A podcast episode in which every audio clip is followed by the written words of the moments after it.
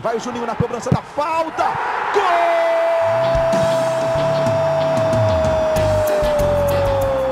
Está entrando no ar o podcast. Sabe de quem? Do Vasco! Do Vascão da Gama, do Gigante da Colina. É o GE Vasco.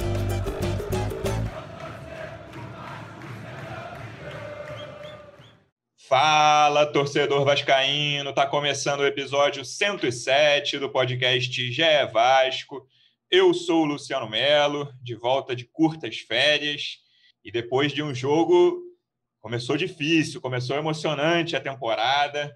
Que sufoco naquela reta final ali do empate com a Caldense, mas pelo menos o Vasco se classificou, está garantido na segunda fase da Copa do Brasil. Vai enfrentar outro time mineiro, Tom Bense para falar desse jogo e mais até do elenco, assim, o que que esse início de temporada mostra de possíveis mudanças do elenco. quero falar até mais disso do que do jogo em si. Estou recebendo aqui dois setoristas de Vasco do GE. Como é que você está, Hector Verlang? Seja bem-vindo. E aí, tudo bem? Tudo tranquilo, estou bem, tudo na paz. É, concordo com tudo que tu falou aí na abertura, Luciano, menos com a parte de que foram curtas férias. Tu tá de sacanagem, dias, né? É, tá bom. Apresenta o outro aí que fica menos pior. Como é que você está, Marcelo Baltar, também setorista de Vasco do GE? Seja bem-vindo.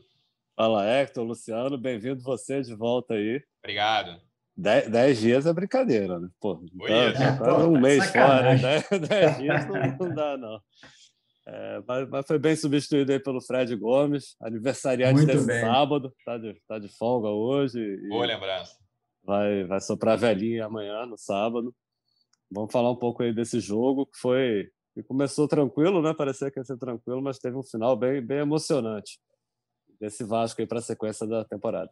É, é, eu até conversava com o Baltar aqui antes. Eu achei o primeiro tempo melhor do que eu esperava e o segundo tempo pior do que eu esperava. Ou seja, eu errei a minha expectativa tanto no primeiro quanto no segundo tempo. Esperava um jogo modorrento do Vasco, sem ameaçar muito e sem ser muito ameaçado. E não foi o que aconteceu, assim. Foi um time que conseguiu fazer um bom primeiro tempo, conseguiu correr pouquíssimos riscos no primeiro tempo, fora, fora aquele, aquela pane que o Bruno Gomes teve ali, o, o atacante entrou na cara do, do Lucão. E no segundo tempo, foi um time que a partir dos 10 minutos ainda teve, ainda teve aquela grande chance dupla ali, né? A cabeçada do Thiago Reis e o, e o rebote do Peck no início do segundo tempo. Depois foi um time sufocado, que não conseguia sair, que não conseguia ter posse, um time que lembrou os piores momentos da temporada passada contra rivais de Série A, né? E a gente estava falando de um rival de Série D. Caldense imprensou o Vasco por todos, entrava fácil pela direita, pela esquerda, pelo meio, aquele latifúndio na frente da área do Vasco ali, que também era outra rotina na, na temporada passada. O gol da Caldense sai dali, Caldense faz, consegue pelo menos uns quatro chutes daquela área ali, um pouquinho para trás entrada da área ou meia-lua. E coisas boas, achei que os laterais, gostei dos laterais, do Zeca, do MT, coisas ruins, o setor ofensivo, principalmente o Thales e o Thiago Reis. A proteção à zaga ali com o Andrei e Bruno Gomes me preocupa, apesar de ver qualidade nos dois. Como é que você viu esse jogo, Hector? Então, é, eu acho que tudo depende do, de quais parâmetros a gente vai é, estabelecer para fazer a análise, né? Por exemplo, no início do jogo, pegando o gancho aí que tu falou de, de surpresa, né? É, eu, o Vasco estava ali dominando as ações, tentando, tentando jogar, saindo pelos lados, né? É, evitando de jogar muito pelo meio, que era uma, uma tônica do, do ano passado, é, tentando marcar lá em cima, coisa que o Vasco quase nunca fez no, no, no ano que passou. Aí eu pensei assim, pô, esse time da Caldense é, é muito fraco. Aí eu, não, vai passar um tempo, não, não é, não é assim. O Vasco que está conseguindo é, fazer, é, colocar essa proposta em prática, proposta do, do Marcelo Cabo. Aí no segundo tempo, é, eu pensei, pô, o Vasco abdicou de jogar muito rápido, né? Tá 1 a 0 passa com, fase com empate. Aí passou mais um tempo, não, peraí, não é que o Vasco abdicou, o Vasco não está conseguindo jogar. A Caldense não está deixando o Vasco jogar e está sufocando o Vasco. Então, assim, eu acho que teve uma coisa, coisas boas, mas que não foram, não foram tão boas assim. E teve coisas ruins, que foram muito ruins e muito preocupantes. É, é, a maneira pela qual o Vasco foi sufocado pela Caldense é muito preocupante, porque não conseguiu jogar, não estou dizendo jogar nem uh, de sair trocando passos, não conseguiu jogar nem na bola longa, nenhuma bola longa deu certo, se uma deu certo foi muito. É, e não conseguiu marcar, uh, uh, não conseguiu anular quase nenhuma ação ofensiva da Caldense. Aí vai dizer, ah, chutou, que nem o Marcelo Cabo falou, ah, a maior parte das finalizações foram chutes de média distância. Sim, foram. Mas uma hora a bola pode entrar, uma hora pode ter um desvio, assim como o gol do Vasco foi numa falta que houve um desvio. Então o Vasco correu muito risco de, de ser de sofrer a virada e uma virada queria eliminá-lo e uma eliminação essa eu ia dizer nessa altura do campeonato, não, pô, o campeonato está recém-iniciando, né? Uma eliminação no início do campeonato assim ia ser trágica, trágica, trágica. Por mais que o objetivo e a prioridade seja a Série B, mas cair na primeira fase da Copa do Brasil ia ser, ia ser muito ruim. E aí, não sei qual é o segmento que tu vai, vai dar, como é que o Baltar vai, vai participar aí agora do debate, mas é um, foi um jogo que mostrou assim que precisa, na minha visão, qualificar muito, não só o time, como o elenco, porque é um elenco que é curto, é um elenco que perdeu muitas peças e a, e a reposição ainda é insuficiente. Baltaro, acho que o grande exemplo, até viralizou o tweet do nosso aniversariante Fred Gomes ontem, foi o número de finalizações, né? Chamou muita atenção essa diferença. O Hector citou que o Marcelo Cabo na coletiva disse: ah, muita finalização de fora da área. Mas, cara, o resultado foram 27 finalizações da Caldense, 6 do Vasco chama muita atenção. O Vasco ficou mais com a bola, 55% do tempo, 45% da Caldense. Mas o Vasco tem esse velho problema ofensivo de construção de jogadas, mesmo no primeiro tempo em que o Vasco conseguiu jogar bem. As, as jogadas foram, estou tentando lembrar de cabeça aqui, um passe bom do PEC para o Thiago Reis, que se enrolou ali tentando driblar o goleiro. Teve uma bola que o Andrei roubou na meia-lua, depois de um escanteio, a bola sobrou para ele, ele roubou, a bola sobrou para o jogador da Caldense, ele roubou e acertou um chute bonito para caramba que o goleiro espalmou. E uma boa jogada do Bruno Gomes, do Bruno Gomes pela esquerda, que conseguiu tirar do goleiro, mas o zagueiro tirou antes do, de o Thiago Reis tocar para a rede vazia. E aí, não tem muito mais, né? Tem a bola, a bola parada que sai o gol, uma, uma falta sofrida pelo próprio Marquinhos Gabriel ali. E, não, e, o Vasco não consegue finalizar muito, né? Mesmo nesse momento de domínio, que o Vasco teve tranquilamente o domínio do jogo durante o primeiro tempo. E no segundo, o que o André e o Bruno Gomes, que conseguiram construir as duas jogadas aí que eu acabei de citar no primeiro tempo, eles deixaram muito espaço. Eles não estou botando tudo na conta do André e do Bruno Gomes, por favor, o sistema defensivo inteiro. Acho, por exemplo, que a gente vai, a gente vai falar sobre isso mais na frente. Tenho muitas dúvidas se o MT consegue ser titular na lateral, mesmo gostando da partida dele, porque o setor dele também virou uma água, não só o setor dele, todo o setor defensivo do Vasco, mas os caras entravam ali pela direita, esquerda de defesa do Vasco como queriam. É, isso é preocupante, né? Como a gente conversou, é, esse número de finalizações é um grande indício de, cara, a coisa não funcionou da forma como o Marcelo Cabo imaginou durante 90 minutos. É, você citou as finalizações e, e, o tweet aí do Fred Gomes. Eu lembro que no final do, do primeiro tempo, a gente estava conversando, até porque ele estava com com a crônica do, do confronto, e aí ele citou que o, que o, que, o, que a Caldense não tinha levado perigo, né? Mas tinha finalizado bastante. A gente comentou isso. Faltou um pouquinho de capricho aí da, da Caldense, que, que chutou muito. O Lucão defendeu bastante bolas, mas geralmente tinha no meio do gol, chutes fracos. É, mas foi isso. Eu acho que, o, que o, antes do jogo não tinha nenhum torcedor do Vasco assim tranquilo. Ah, vai ser a Caldense da, da Série D e o Vasco vai passar, joga pelo empate. É, não, não, ninguém esperava isso, né? Todo mundo sabe das limitações desse time do Vasco. Enfim, eu acho que repetiu um pouco assim o roteiro do jogo contra o Nova Iguaçu. O Vasco começou bem, apesar de não ter criado muitas chances. A gente viu um time indo para cima, tentando eu acho que até mais um pouco do que aquele time da reta final da Série B, da Série A, né, do brasileiro, que não criava nada, né? Então o Vasco pelo menos estava tentando, teve algumas chances. O Peck está tá vindo bem, fazendo boas partidas. Marquinhos Gabriel ainda falta aí bastante ritmo de jogo, mas mas é um, é um jogador que está tá mostrando algumas qualidades também na bola parada, acerta uma, erra outra, mas bastante participativo. É, mas a queda no segundo tempo foi, foi brusca, assim, muito grande. O, o, o é, acho que pesa muito a questão física né, do, do, do, elenco, que voltou a treinar tem, tem 10 dias. Isso aconteceu contra o Nova Iguaçu, mas ontem foi muito ruim, né? O Vasco foi muito encolhido, os chutes da Caldense melhoraram, deram mais trabalho ao Lucão e por pouco o Vasco não foi eliminado na primeira fase, foi sufoco mesmo. Depois do gol de gol de empate foi ali por volta de 35 minutos, né, do, do segundo tempo do Bruno Oliveira. É, e ficar claro, a gente até falava aqui um pouquinho antes do programa, não, não dá. Assim, é difícil fazer qualquer análise sobre esse time, porque a gente imagina que não vai ser esse Vasco da Série B. É um time, o Vasco com uma garotada muito grande, vai ter, tem que chegar gente para incorporar esse elenco.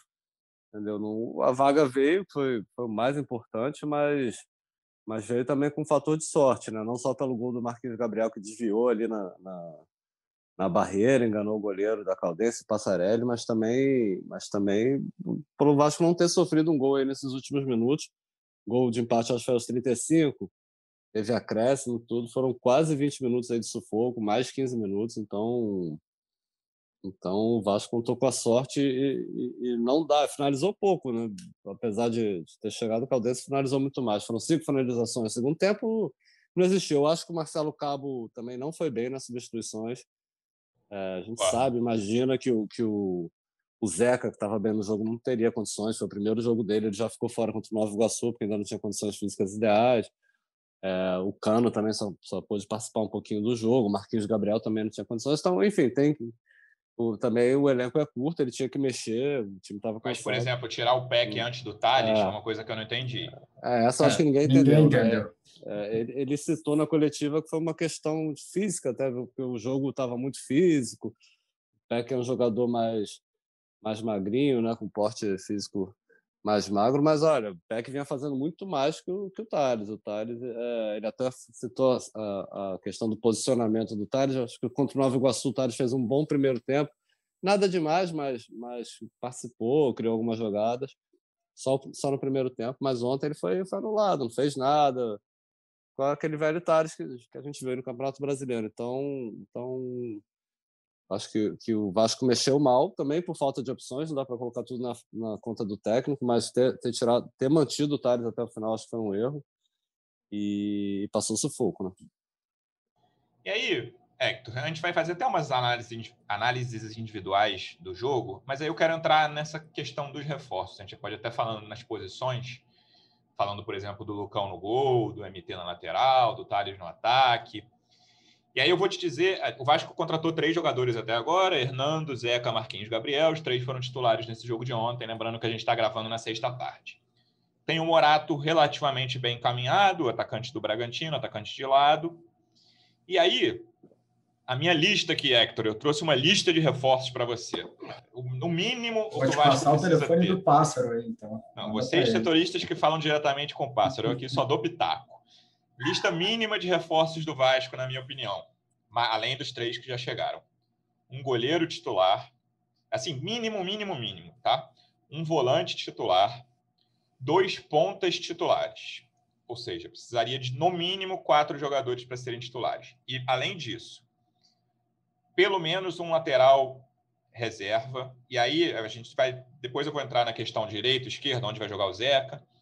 Pelo menos um volante reserva pelo menos um meia reserva e pelo menos um centroavante reserva. Ou seja, quatro titulares e quatro reservas, no, assim, isso muito no mínimo. E aí, esse mínimo, por exemplo, conta com Léo Matos e Caio Tenório talvez dando conta da direita, da lateral direita, ou o MT dando conta da esquerda, isso é assim, muito duvidoso, né? Tipo, Léo, Léo Matos e Tenório de um lado, o MT vai jogar com Zeca na esquerda. Eu acho que o MT pode ser testado na frente, é a minha opinião.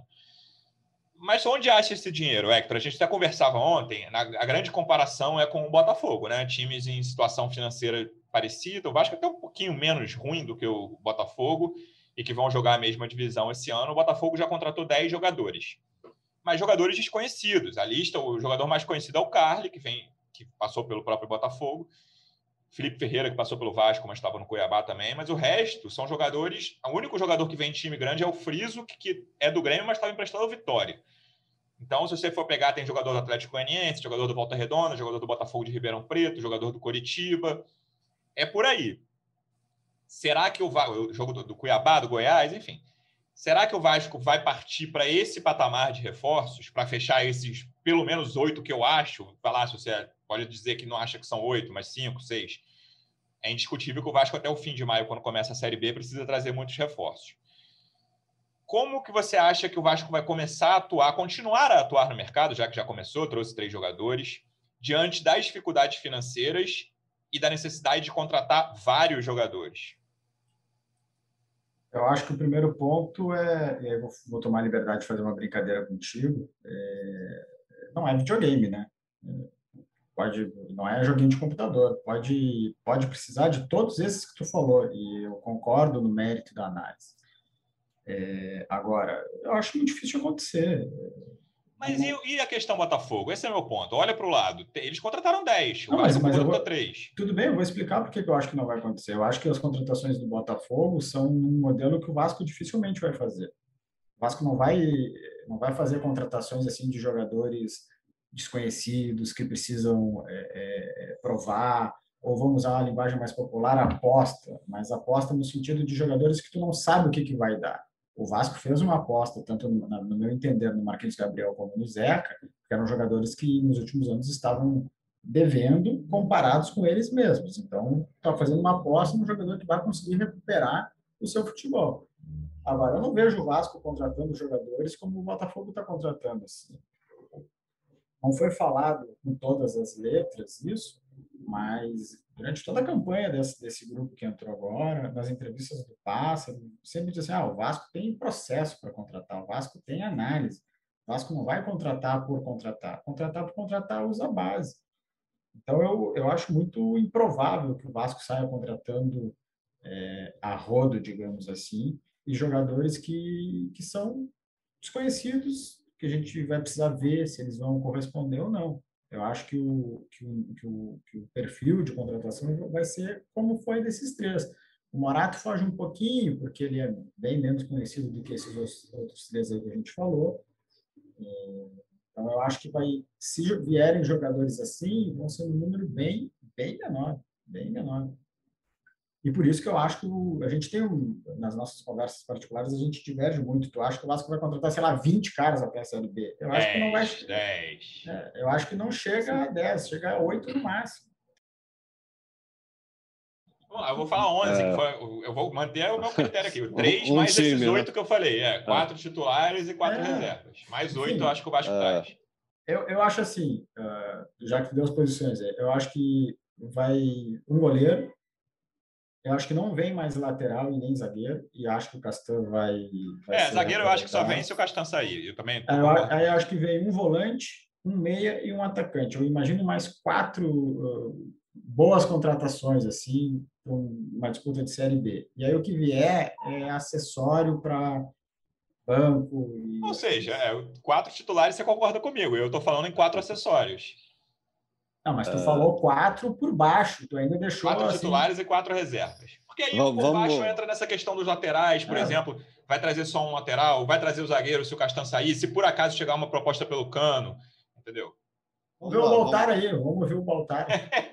vai, Baltar. Eu, eu não sei se. Vou ficar no meio termo, eu não sei se vai chegar essa, essa quantidade que o Luciano está pedindo aí, mas acho que precisa para encorpar o elenco. Mentira, estou constatando é. diante do elenco. Está implorando. Você, você me, me, trouxe um dado aqui que eu não tinha, eu não tinha me ligado, antes, a gente conversando antes da, da gravação aqui, que o Vasco hoje é, tem quatro jogadores que não, que, que, não foram formados na base, né? Tirando é, os reforços, né? Os que ficaram na temporada reforços, passada. É. Só ficaram é. tirando base. É, Léo Matos e Carlinhos, que são dois jogadores com os quais a torcida não conta tanto, apesar de eu achar que o Léo Matos vai ser titular. Cano e Castan. Que podem sair. Eu acho que hoje a tendência é ficar, mas, mas podem sair, né? São jogadores com salários altos. Então, é, tá muito na garotada, né? E nos reforços que chegaram. Eu, eu acho que a, que a zaga tá mais que resolvida, né? Você tem ali Hernando, Ricardo Graça, Castan ficando e Miranda. É uma zaga de Série A, inclusive, para disputar bem a Série A. Enfim, não, não, seria a melhor zaga, mas são quatro zagueiros aí com, com nível de Série A. Como você falou, lateral direito, tendo o Léo Matos e o Caio Tenório, não é o cenário ideal, mas você ainda tem a possibilidade de usar o Zeca na direita, como ele jogou ontem. Eu acho que, que também não é uma prioridade no momento. Na esquerda teria o Zeca e o MT, É, o MT está sendo improvisado, não sei se ele gosta de jogar ali, mas. Eu, eu acho, que, que vai chegar um esquerdo reserva, acho. É, eu acho que seria uma boa, né? Até eu vou falar que a torcida vai se irritar, até o Henrique ali na, na, na como reserva do Zeca seguraria. Mas eu, eu não acho que, que seria um absurdo o é, Henrique de reserva, não. Mas o Henrique, do é. jeito que é sortudo, o Zeca se machuca seis vezes no dia que o Henrique voltar ao elenco é. principal. Mas eu concordo, acho que o Henrique concorda, todo mundo concorda, que o Henrique está há muito tempo ali, já chegou é, chegou o fim do ciclo dele no Vasco, é bom para ele ir para um outro clube e, e é bom para o Vasco ter um outro lateral, mas tem que trazer alguém ou vai ter que apostar tudo no MT como reserva do Zeca a princípio, né? É, volantes, eu já acho que você, você citou um volante de contenção, acho que poderiam chegar dois. Eu gosto muito do Bruno Gomes, que, é, que ainda oscila, é um garoto, mas eu acho ele um muito bom jogador. É, eu acho que chegaria um titular e um reserva, na é, minha opinião. Aí, mas ele com o Bruno tem, Gomes jogando. Ele não tem um reserva assim, imediato. Quem é o reserva dele é o Andrei, que está jogando como segundo volante. exatamente. E, e, o Andrei, eu acho que, que não, não, nesse momento, não merece ser titular do Vasco. É, é, um, é um jogador que já provou que tem talento, enfim, mas ele é muito irregular. Ele tem momentos bons, e, e mas, mas não vem num bom momento desde o do fim da Série A. E aquela sequência e... dele de 49 do segundo tempo ontem, que primeiro ele foi bater uma falta no ataque que ele isolou, era para uma falta obviamente para manter a posse de bola, ele deu um lançamento para a área que o goleiro só deixou a bola sair, e aí o goleiro bate o tiro de meta, no, a, a, bola sobra para o próprio Andrei, que erra um passe até displicente no campo de defesa, no campo é, da intermediária ele, ele é defensiva. Né, nessa saída de bola. É, eu acho que o Vasco precisa, não dizendo que, que, o, que o Andrei não vai ser titular, não tem condições de ser titular, mas tem que ter um cara ali para chegar e aí o Andrei pode disputar a vaga com ele, se estiver bem, vai ganhar posição, mas eu acho que precisava de um volante, o um segundo volante, com chegada, que não é fácil encontrar no mercado, né? apesar do Brasil produzir isso aos, montes, encontrar um, um, barato assim, mas acho que seria importante. O Vasco ter um jogador mais experiente, enfim, que, que chegasse. Um Guarim, né? Boa fase, o Guarim teve pouco tempo aqui de. Não estou falando um jogador tão caro como ele, mas um cara com as características dele, assim, que, que tivesse, que marcasse bem, tivesse uma boa chegada no ataque. Aí meia a gente está vendo o Marquinhos Gabriel, aí está mostrando que tem potencial, já mostrou, mas mas não dá para ser o único meia do elenco, né? Com a saída do Benítez. E isso eu estou falando no mundo ideal. O Hector vai ficar bravo aí comigo, né? porque não vem, mas. mas é... Eu fico bravo com o Luciano.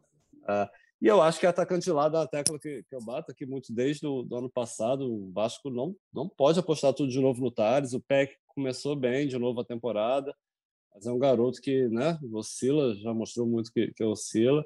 E eu, pela, pela, A gente tem poucas informações das ações do Vasco do, do mercado, né? mas pelo que a gente sabe, ele está tá trazendo o Morato, que é um cara de lado, e tentou o Paulinho Boia na negociação com, com Benítez, que seria um segundo atacante de lado a chegar. Então, acho que é uma das prioridades do, do Vasco, tudo indica que vão chegar pelo menos dois atacantes de lado. E aí tem o Cano, e, e aí, como reserva dele, tem o, o Laranjeira e o Thiago Reis? É, é, o ideal? Não, o Laranjeira eu gosto, mas é um garoto. Eu acho que chega um reserva ainda de centroavante. É, esse cara é importante porque, assim como o goleiro também, o Lucão a gente vai falar aqui, é, é um, é um goleiro promissor e tal, mas ele tem problema ainda na saída de bola pelo alto. E, e goleiro é uma, uma posição que garante pontos importantes aí, né? Na Série B, eu acho que Aí é a mesma situação do Andrei, pode ser do Tales, não é para queimar a garotada, mas tem que ter um, um, um jogador, uma alternativa. Entendeu? Chega um cara para ser titular. Se eles, nos treinos ou quando entrarem mostrarem que estão melhores, eles jogam. Agora, não pode tirar esse espaço da garotada. Mas não dá para deixar eles como as únicas opções na Série B. É, vamos falar do Lucão, um bom gancho. O goleiro da base, o Vasco conseguiu né, o milagre de emplacar três caras ali seguidamente: o Carlos Germano, o Elton e o Fábio entre 1992 e 2004, o Vasco ficou muito bem servido de goleiros só com a base. Mas, cara, é muito difícil o goleiro da base subir de cara, com 20, 21 anos, virar titular absoluto. É muito raro. Um dia desse eu falava com o Hector, até só nem lembro. Ah, lembro que o Hector é gaúcho, ele acompanha o futebol do Rio Grande do Sul, e a gente falava sobre o Grêmio, que vive um drama de goleiros. E ele até falou, cara, se bobear, vai apostar na base, porque o Vanderlei e Paulo Vitor e a gente conversava sobre isso, assim, não é, não é uma questão do Vasco, é uma questão geral, assim, um goleiro muito novo chegar e pegar titularidade com 20, 21 anos é raro. Eu lembro do Elton, que foi uma coisa que o Elton não era tão badalado quanto o Fábio era na base, por exemplo.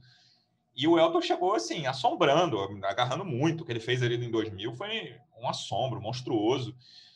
E não é a regra, né? A regra é o Lucão, que é um cara muito inseguro ainda. Assim. Claramente ele tem reflexos, ele tem habilidades da posição, mas ele é um cara que hoje ele não passa segurança nem para a torcida, nem para os caras dentro de campo, e nem para os companheiros, nem para os adversários. Então, esse tipo de bola alta, você via até uma, aquelas faltas no fim ali que, o, que a Caldense teve, o último lance, uma falta muito boba do Léo Matos, o juiz já ia acabar o jogo, ele resolveu fazer uma falta, mais uma bola levantada. Quando a câmera ia no Lucão, claro que é muito subjetivo isso, né? mas ele claramente, na minha opinião, ele não estava tão concentrado e estava mais quase assustado, assim, sabe? Era um cara que não passava segurança, na minha opinião.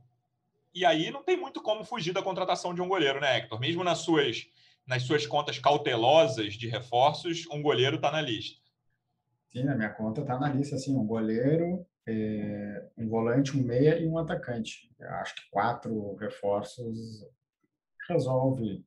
Não vou dizer que resolve bem, mas dá para fazer uma série B com, com o, que o que o Vasco tem. É, o Lucão é um, é um, menino que, que tem muito tem um bom nome na base do Vasco assim todo mundo fala muito bem dele né? base um seleção que, brasileira exatamente ia, ia, ia, complementar tem seleção de base então assim qualidade o cara tem não, não dá para a gente é, e acho que a gente está tomando um cuidado correto aqui a gente não está é, desqualificando ele dizendo que não serve não é isso mas é um menino que recém subiu e que precisa continuar a sua evolução. Ele já e... teve até boas partidas no profissional, né? O jogo com o é... São Paulo, foi eleito, assim, ele é um goleiro muito promissor, mas... É.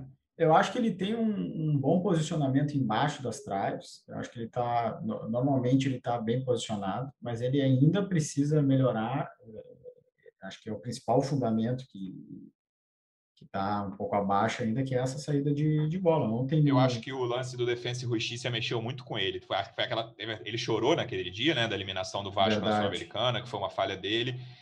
E eu tenho a impressão de que ele nunca mais teve a mesma confiança, cara. Pode ser, mais uma vez, é subjetivo, mas o goleiro que eu via concentrado e ligado, claro que ele é um cara ligado em campo, mas hoje eu vejo mais assustado do que concentrado, cara. E acho que aquele, aquele lance foi o divisor de águas. É, mas naquele jogo lá também o Ribamar perdeu sei lá quantos gols, o Vasco Sem também, dúvida, a gente né? falou aqui no podcast, né? O, o Crespo só é técnico do São Paulo hoje graças ao Ribamar, né? A gente é muita gente, né? Não me lembro quem falou isso aí, mas tudo bem. Acho que eu citei. Ah, tá. É, então, eu acho que ele até a contratação de um, de um outro goleiro, é, digamos que vem um goleiro para ser titular, sei lá eu, o Joãozinho. Aí o Lucão não vai jogar, vai ficar no banco, mas ele, esse goleiro pode ajudar o Lucão a, a continuar evoluindo, né? Então, não acho que, que seja assim o Lucão tem que sair do Vasco. Longe disso, acho que ele tem que continuar essa evolução. Longe Vasco, disso, claro. O Vasco trocou a preparação de, de goleiros, né? O Carlos Germano foi, foi demitido, veio um novo profissional.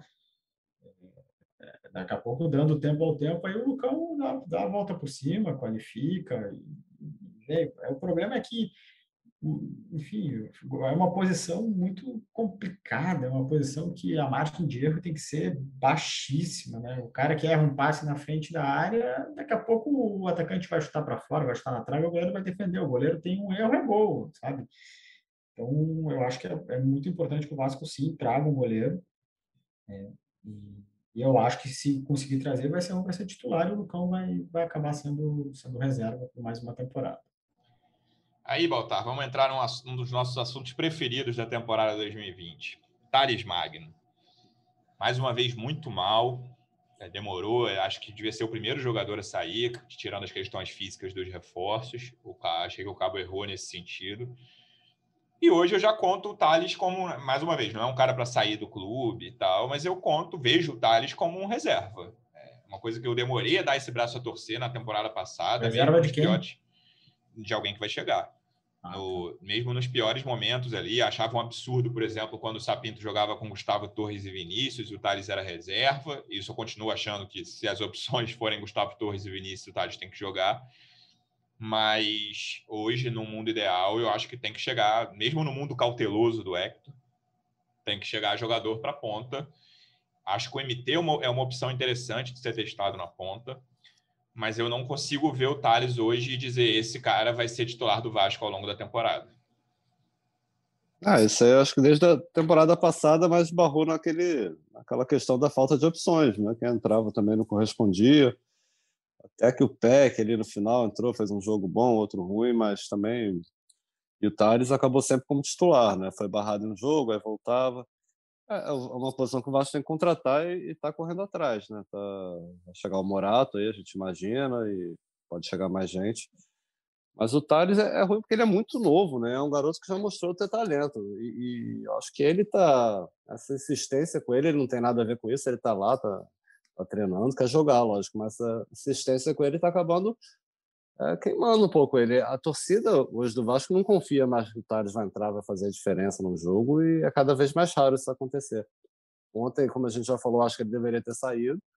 O Peck está melhor que ele, vive um momento melhor que ele desde que voltou da, do Sub-20 aí no início do ano, com o Luxemburgo.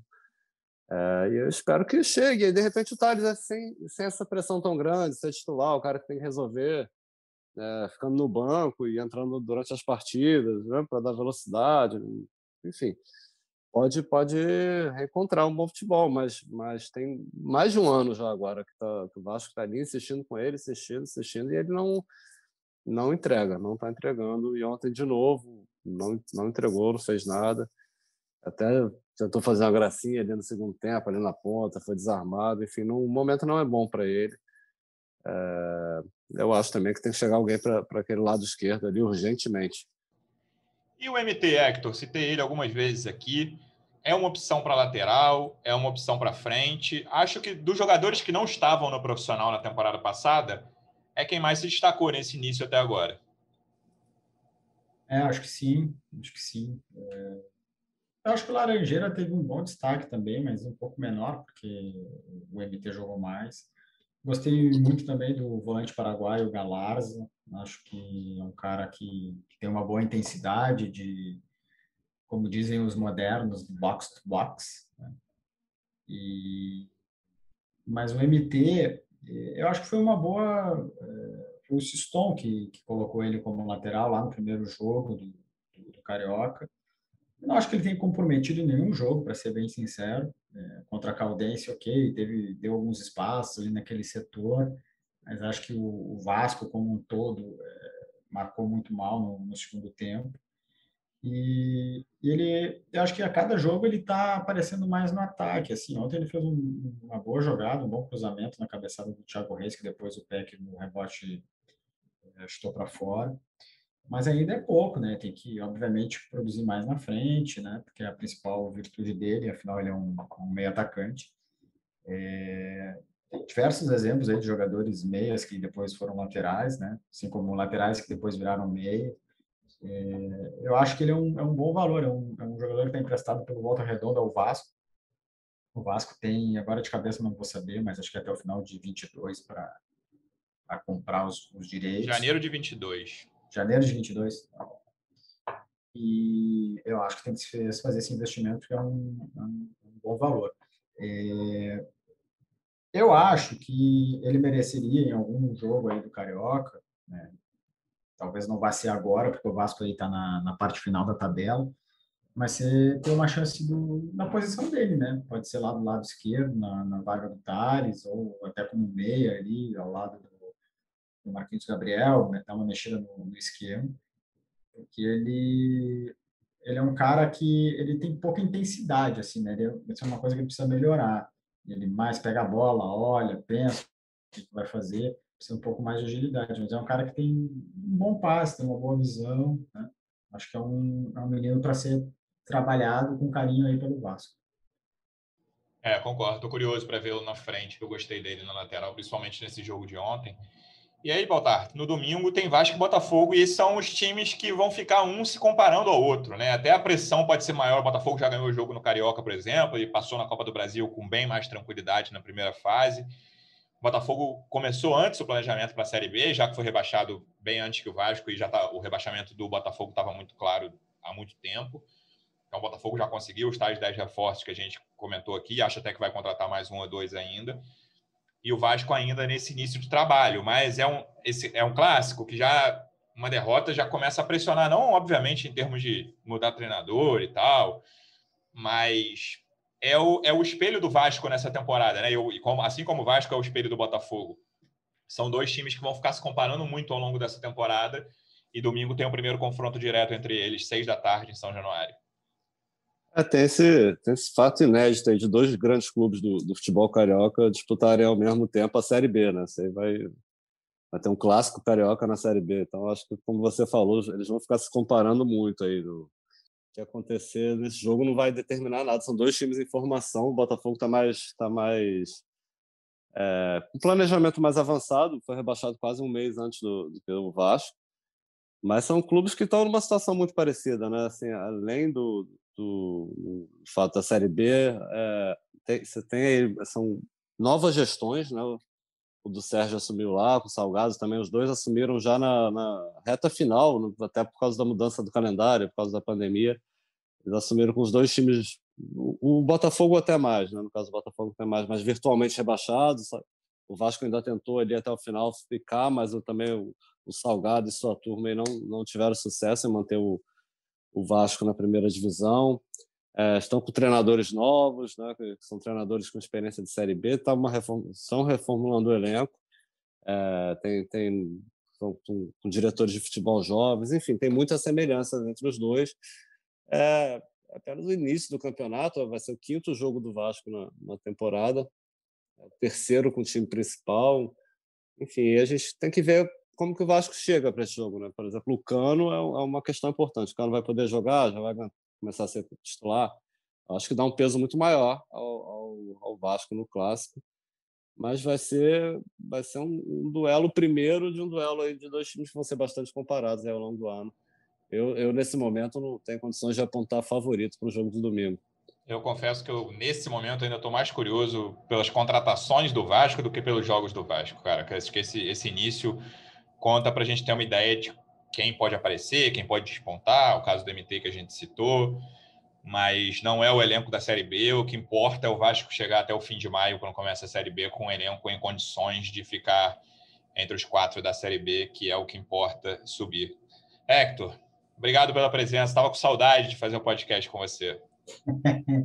da mesma forma, seja bem-vindo. Bom retorno. Te estressa menos só, tá? Não te estressa tanto assim. Vai ficar mais, mais calvo do que tu já é. Tá certo. E só o seguinte, né? É óbvio que o mais importante é ficar entre os quatro da Série B, né? Mas se ficar em primeiro no ano seguinte, tá nas oitavas da Copa do Brasil, é isso, né? Ou tô falando bobagem? Terceira fase agora. Isso, terceira fase. Enfim, de qualquer maneira, pula duas fases. Então, tentar ser campeão, né? Que é o que o Vasco pode e deve fazer. Um abraço, é, valeu, Baltar. É o ideal, mas lembrando que nas três séries B que o Vasco disputou, só ganhou uma. Baltar, obrigado mais uma vez pela presença. Segunda a gente volta com tudo sobre esse clássico aí, Vasco-Botafogo. Valeu, Hector, Luciano. Parabéns aí de novo para o Fred Gomes. E... Parabéns para o Fred, Parabéns, é verdade. Fred. E voltamos aí na segunda. Torcedor Vascaíno, obrigado pela audiência mais uma vez. Até segunda-feira. Um abraço.